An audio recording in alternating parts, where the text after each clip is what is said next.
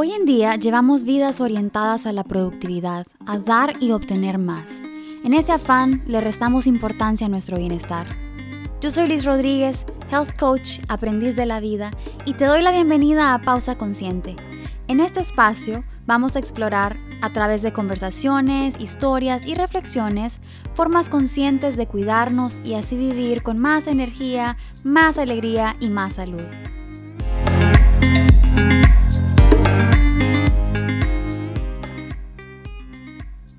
Hola, este es el episodio número 4 de Pausa Consciente. Bienvenidos a este espacio de bienestar. En estos tiempos de pandemia, muchos todavía están trabajando desde casa o en una mezcla de oficina y casa.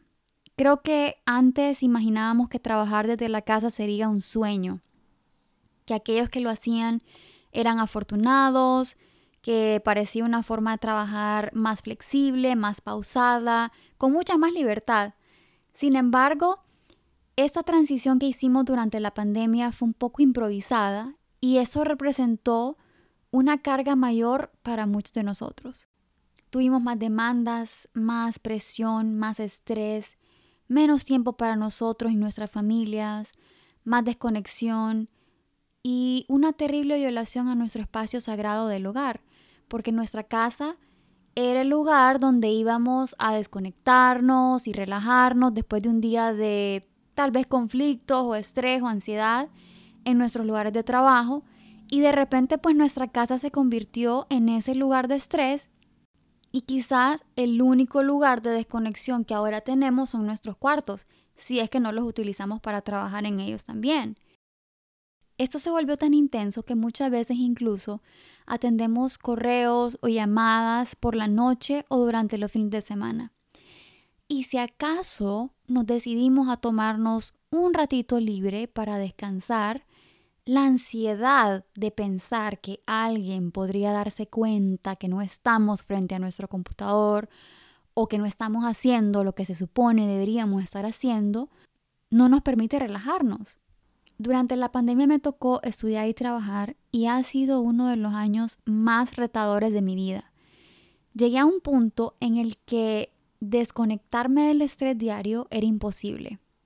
Aún durante el fin de semana sentía que no me desconectaba, que no me recargaba y el lunes se sentía que todavía estaba agobiada del estrés de la semana anterior. Me sobrecogió la apatía, la ansiedad, el negativismo, me sentía enferma, fatigada, muy tensa. Comencé a hacerme unos masajes en un centro de masajes aquí en, en Southampton cada dos o tres semanas para poder lidiar con la tensión muscular que experimentaba. Un día mientras estaba en uno de esos masajes, pensé, o sea, ¿qué estoy haciendo? Estoy cada dos o tres semanas aquí esperando que me deshagan estos nudos del cuello. Esto solo es una bandita, solo es una curita, esto solo está mitigando el problema. Y no puedo seguir en esto, necesito llegar a la raíz y necesito experimentar cómo sanarlo desde la raíz. No puedo estar en este círculo vicioso. Entonces me topé con el término burnout, que significa agotamiento, y me resonó muchísimo. Así que compré un libro que se llama Burnout, escrito por las hermanas Emily y Amelia Nagoski, y me ayudó tanto a entender todo eso del agotamiento, que sobre todo la parte donde habla que es algo más que físico. Y hoy me gustaría compartirles un poco ese tema. Así que quiero hablarles de cómo llegamos a el agotamiento, cómo nos afecta y cómo podemos salir de él. Yo pienso que el agotamiento es mucho más común en nosotras las mujeres, que aun cuando damos tanto a nuestros amigos, hijos, pareja, familia, a las tareas del hogar, al trabajo, sentimos que no damos lo suficiente. Y lo más duro de esa exigencia es que lo que nos puede ayudar a reducir nuestros niveles de estrés y cansancio y a recargarnos, que es el autocuidado, no lo, no lo ponemos en práctica. Esto es lo que siempre dejamos para después, porque para eso no tenemos tiempo. Y a veces, si tratamos de incorporar prácticas de autocuidado en nuestra vida, lo hacemos como una tarea más de nuestro día y realmente resulta difícil disfrutarla de forma consciente. Entonces me encantó que el libro hablaba del agotamiento em, en cuanto a tres componentes. El primero es el agotamiento emocional. Es esa fatiga que viene de preocuparnos mucho y por mucho tiempo. El segundo es la despersonalización. Es la falta de empatía, de cuidado y de compasión. Y el tercero es un bajo sentido de logro o triunfo. Esa sensación de que no importa qué tanto hagamos, lo que hacemos realmente no marca una diferencia. Pues habiéndoles comentado acerca de estos componentes, quiero resaltar que el trabajo no es la única forma en la que podemos llegar al burnout. Todos estos componentes se traducen en emociones y nuestro cuerpo responde a esas emociones con reacciones químicas que pueden enfermarnos o llevarnos al agotamiento. Entonces no necesariamente tiene que ser un trabajo. Este libro me encanta que define las emociones como túneles y dice que cuando cruzamos los túneles, salimos de ellos y vemos la luz. El agotamiento se produce porque nos quedamos atrapados en el túnel. O sea, nos quedamos atrapados en una emoción, en el estrés, y para poder lidiar con el estrés tenemos que completar su ciclo. El libro describe lo que le pasa a nuestro cuerpo cuando experimentamos estrés y me pareció importantísimo que todos conozcamos lo que pasa porque siempre escuchamos que el estrés es dañino, que nos enferma, que puede causar enfermedades crónicas, pero creo que no entendemos exactamente cómo es que nos daña el estrés. El libro da un ejemplo maravilloso que me gustaría compartirles. Imagínense que están pasando por una calle y de la nada les sale un toro furioso. El libro dice un león, pero yo lo quise cambiar a toro porque me parece un poquito más, más probable. Pues van por la calle y de la nada le sale un toro furioso, determinado a embestirlos. En cuanto su cuerpo se percata de esta amenaza, de esta fuente de estrés, inmediatamente activa una respuesta. Y entonces comienza un flujo de actividad neurológica y hormonal que va a causar cambios para poder ayudarlos a sobrevivir. Esto es maravilloso porque antes era básico para nuestros antepasados que vivieron situaciones mucho más salvajes y hoy en día pues obviamente nos ayudan también a huir de experiencias amenazantes. Una vez que el cuerpo tiene la alarma de esa fuente de estrés encendida, la epinefrina hace que la sangre se enfoque solo en tus músculos, por si te toca correr. Los glucocorticoides te mantienen andando y las endorfinas te ayudan a ignorar que todo eso es incómodo. Imagínate que tienes un toro detrás de vos, en ningún momento vas a decir, ay, qué incómodo esto de huirte los toros. No, solo te vas a enfocar en huir. ¿Y cómo haces eso? Tus sentidos se intensifican y tu memoria cambia, se vuelve más estrecha, de modo que tu único enfoque sea la fuente de estrés. Tu corazón late más rápido, tu presión se incrementa, respiras más rápido, tus músculos se tensan, tu sensibilidad al dolor disminuye, te volvés más alerta, pero tu enfoque es solo de corto plazo, solo te importa el aquí y la ahora. Para lograr todo esto, tu cuerpo tiene que sacrificar otros sistemas. Entonces tu digestión se vuelve más lenta, tu sistema inmune pasa a segundo plano. Y lo mismo pasa con la reparación de tejidos y funciones reproductivas. Tu cuerpo entero cambia para que puedas lidiar con una fuente de estrés. Y vos podés decir, sí, pero ¿cuál es la posibilidad que me persiga un toro? Esta mujer está loca. Pues no necesitas un toro o un león o un tigre que te esté persiguiendo porque puedes experimentar estrés, ya sea porque tenés un jefe muy exigente, porque tenés un problema financiero, un examen, un proyecto, tu cuerpo va a experimentar exactamente lo mismo. Tu cuerpo no sabe diferenciar entre el tipo de amenaza, solo sabe que existe una amenaza, que existe una fuente de estrés y va a reaccionar de la misma manera. Entonces volvamos al toro que te estaba persiguiendo. El toro te salió de la nada en una calle, vas corriendo con todo lo que tenés, llegas a tu casa y resulta que tu familia está afuera y te ve que está siendo perseguida por un toro. Y bueno, en el, en el caos salen los vecinos también, todos están a la expectativa, abren el portón cuando estás a punto de llegar, apenas entras lo cierran, estás a salvo, todos te abrazan, están felices de, de verte a salvo, vos de emoción, sí, corrí más rápido, estoy viva, llorás desconsoladamente, luego llega un vecino y dice, tuve que matar al toro, así que lo voy a invitar a una barbacoa en mi casa. Todos hacen una ceremonia de sacrificio cuando matan al toro, de gratitud porque estás a salvo. Comparten la carne, se ríen, disfrutan, contás la historia, lloras un poquito más mientras la contás, pero luego se terminan riendo. Tu tía burlista hasta grabó un video, la situación se va alivianando, ya no te afecta, se ríen todos y es el fin del ciclo de estrés. Terminar el ciclo de estrés significa hacerle saber al cuerpo que la amenaza ya no existe, que ya pasó, que ya estás a salvo. Ahora imagínate este otro escenario. El toro te persiguió, llegaste a tu casa, la puerta estaba abierta, no estaba tu familia afuera ni tus vecinos, entraste, cerraste la puerta, estás a salvo, pero bueno, ya cerraste la puerta, ya pasó, el toro pasó de paso, estoy bien, la fuente de estrés ya no está, pero tu cuerpo sigue inundado de alertas y de estrés.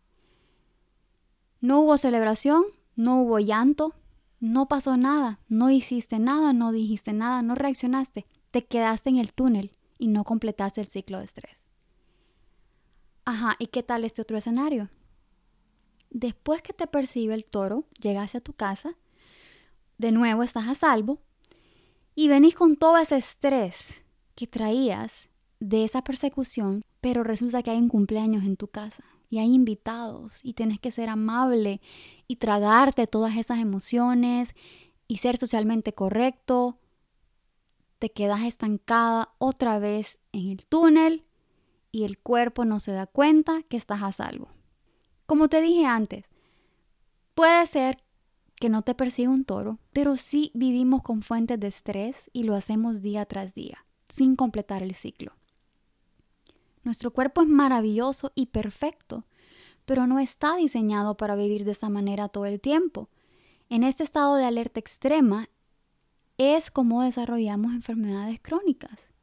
No completar los ciclos de estrés puede llevarnos al agotamiento, pero hay otro factor que lo empeora y es el síndrome del dador humano. El libro dice que existen dos tipos de humanos, los seres humanos y los dadores humanos. Al dador humano se le espera que ofrezca su tiempo, su afecto, su cuerpo y que lo haga de forma voluntaria y plácida a la otra clase de gente, a los seres humanos. ¿Qué significa esto? Que los seres humanos tienen la obligación moral de ser o expresar su humanidad, mientras que los dadores humanos tienen que renunciar a cualquier fuente de poder que posean como el amor, las relaciones o el cuerpo. Estos solo le pertenecen a los seres humanos.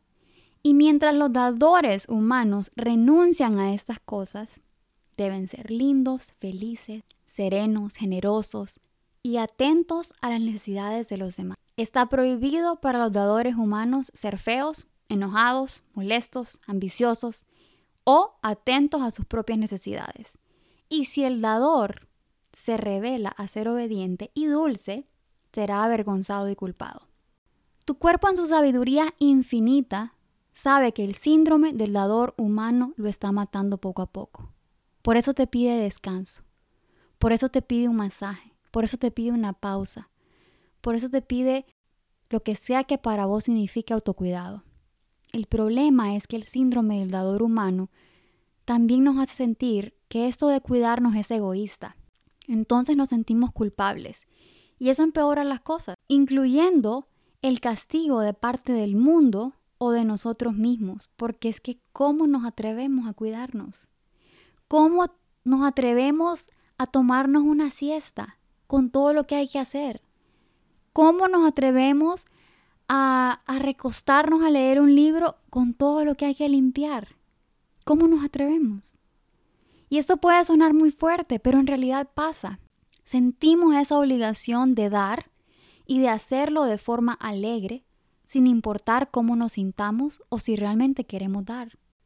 Así que en ese sentido de obligación quedamos atrapados en el ciclo de estrés y es peor cuando debemos ser amables, dulces, dóciles, porque el cuerpo nos manda a reaccionar y nosotros suprimimos esa reacción. Le decimos al cuerpo, no, no es correcto. No es correcto estar molesto. Tenés que ser amable. Es malo llorar en público. Los hombres no lloran. Ay, qué intensa si decís eso. ¿Qué van a pensar que sos una dramática? Y así vamos ignorando lo que sentimos porque le damos más valor a los sentimientos de los demás. A veces enterramos tanto nuestros sentimientos y emociones día tras día que caemos en un estado apático, adormecido, como si nada nos importara y nos vamos sintiendo desconectados. O quizás les haya pasado que van de viaje, se van a relajar, se van de vacaciones, seis días, Resulta que les tomó cuatro días relajarse y disfrutar, desconectarse. Y al final solo disfrutaron un día entero, porque el siguiente día les toca regresarse. Eso pasa porque les tomó todos esos cuatro días salir de ese ciclo de estrés, hacerle saber al cuerpo que estaba a salvo, que estaban de vacaciones, que la amenaza ya no existía. Ahora, creo que ya dije suficiente del estrés pero ¿cómo rayos completamos ese ciclo? Y yo creo que aquí viene la parte más importante de este episodio y es que no es suficiente decirle al cuerpo, hey, estamos a salvo. Hey, el toro ya, ya no nos persigue. Todo está bien. El cuerpo tiene su forma de comunicarse con nosotros y lo hace a través de emociones, síntomas, movimientos, reacciones químicas, así que tenemos que aprender hablar su idioma. Y el movimiento es la mejor manera de decirle estamos a salvo. Puede ser bailar, nadar, correr, caminar, cualquier tipo de movimiento de 20 minutos a una hora diaria. Esa es la mejor forma de decirle al cuerpo, hey, ya pasó, ya estamos bien. La segunda forma de completar el ciclo son los ejercicios de respiración respirando lento y profundo, tranquilizando al cuerpo desde adentro, especialmente si hacemos la exhalación más larga y contrayendo y expandiendo el estómago. En el episodio del sueño les mencionaba una respiración que se llama 5-5-10, en la que inhalas hasta contar hasta 5, mantener la respiración hasta contar hasta 5 y exhalas lentamente hasta contar hasta 10. La tercera es la interacción social positiva. Esa para mí, cuando la leí, fue muy difícil de, de entender. Fue casi como, como que le dije al libro, mm, no, no te creo. Yo no, no siento que, no me resonó, no sentía que eso fuera verdad. Pero a medida pasó el tiempo, comprendí por qué estaba incluida. Cuando nos sentimos en peligro, nos sentimos amenazados, cuando estamos en estos ciclos de estrés, estamos a la defensiva. Todo parece estar contra, en contra nuestra. Si alguien dice algo, es fácil que nos lo tomemos personal. Em, es que si una colega hace algo, es que lo hizo porque yo le caigo mal, lo hizo para molestarme. Así, vamos tomándonos las cosas personales. Entonces la número tres es interacción social positiva. ¿Qué significa esto? Es saludar al portero del edificio, agradecer a la secretaria de tu oficina, saludar a los muchachos del tren de, recolección, saludar al personal del café. Todo esto reduce la amenaza externa. Le dice a tu cuerpo, hey, los demás no son malos, no están en contra nuestra. Estamos a salvo, todo está bien. Esa parte social reafirma que no, no tenemos que vivir a la defensiva.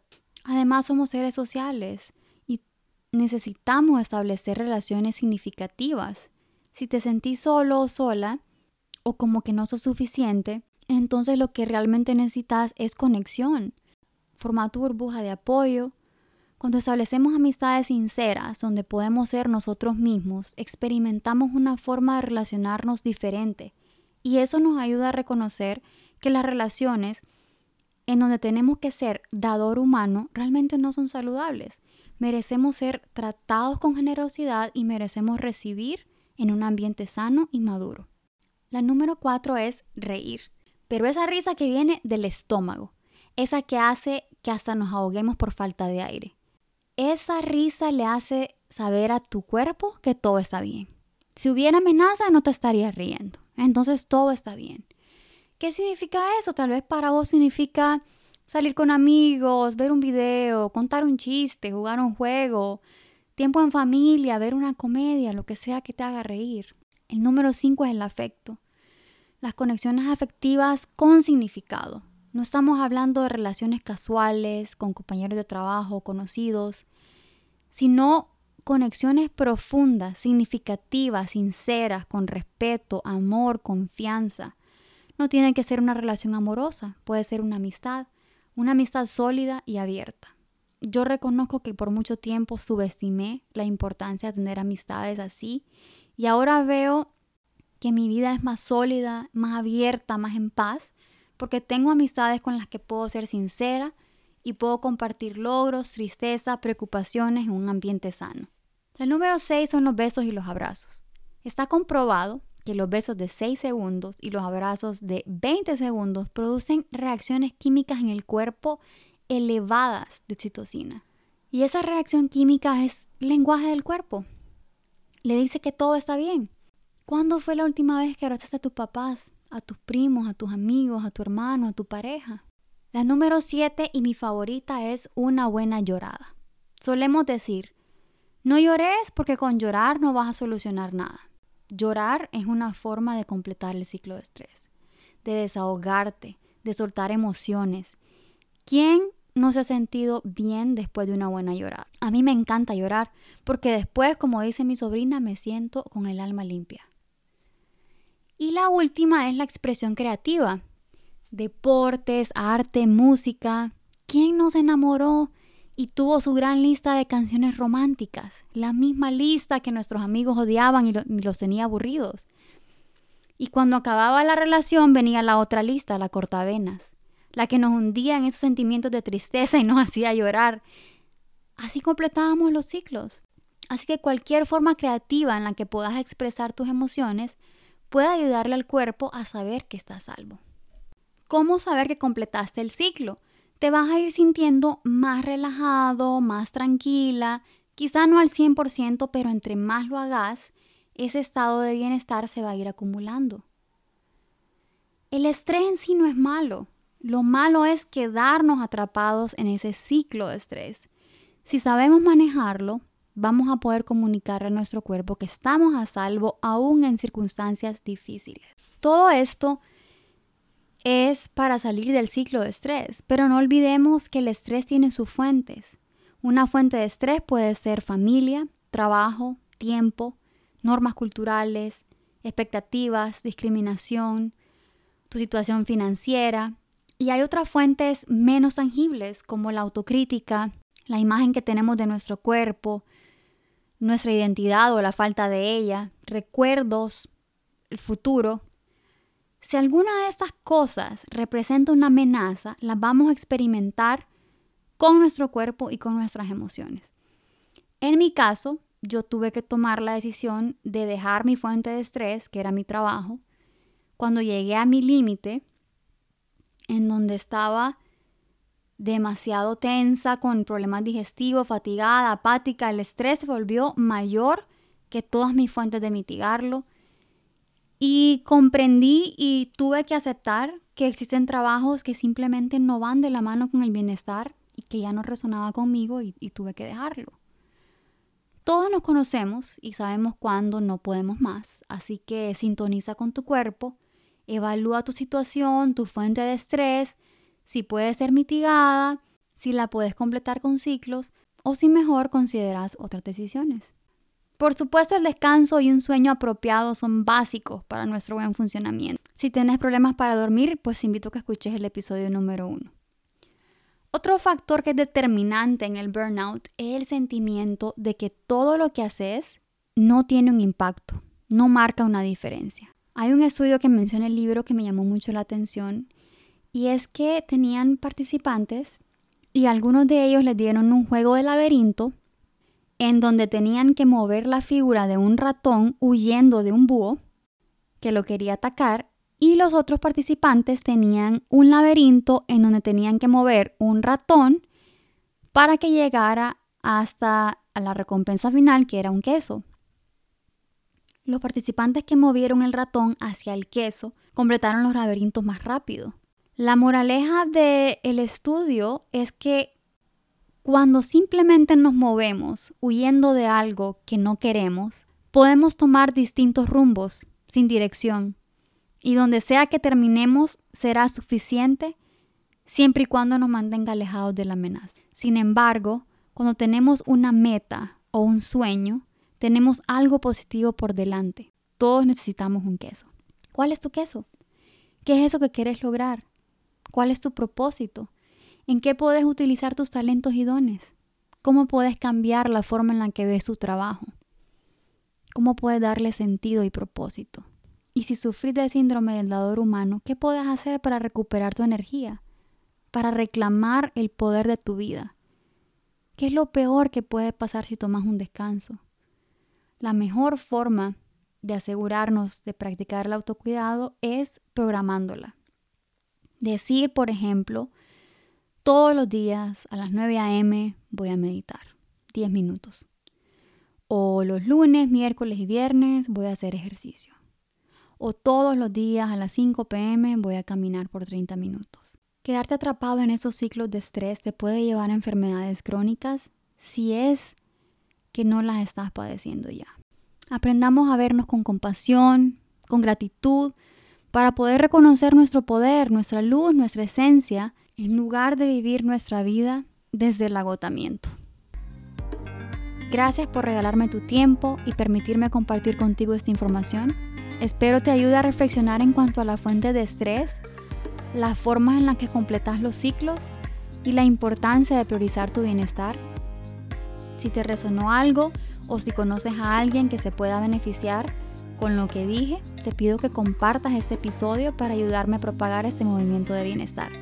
Te mando mucha energía positiva y espero que cada día con mucho amor propio y pausas conscientes encontres la sanidad y las respuestas que buscas. Hasta la próxima.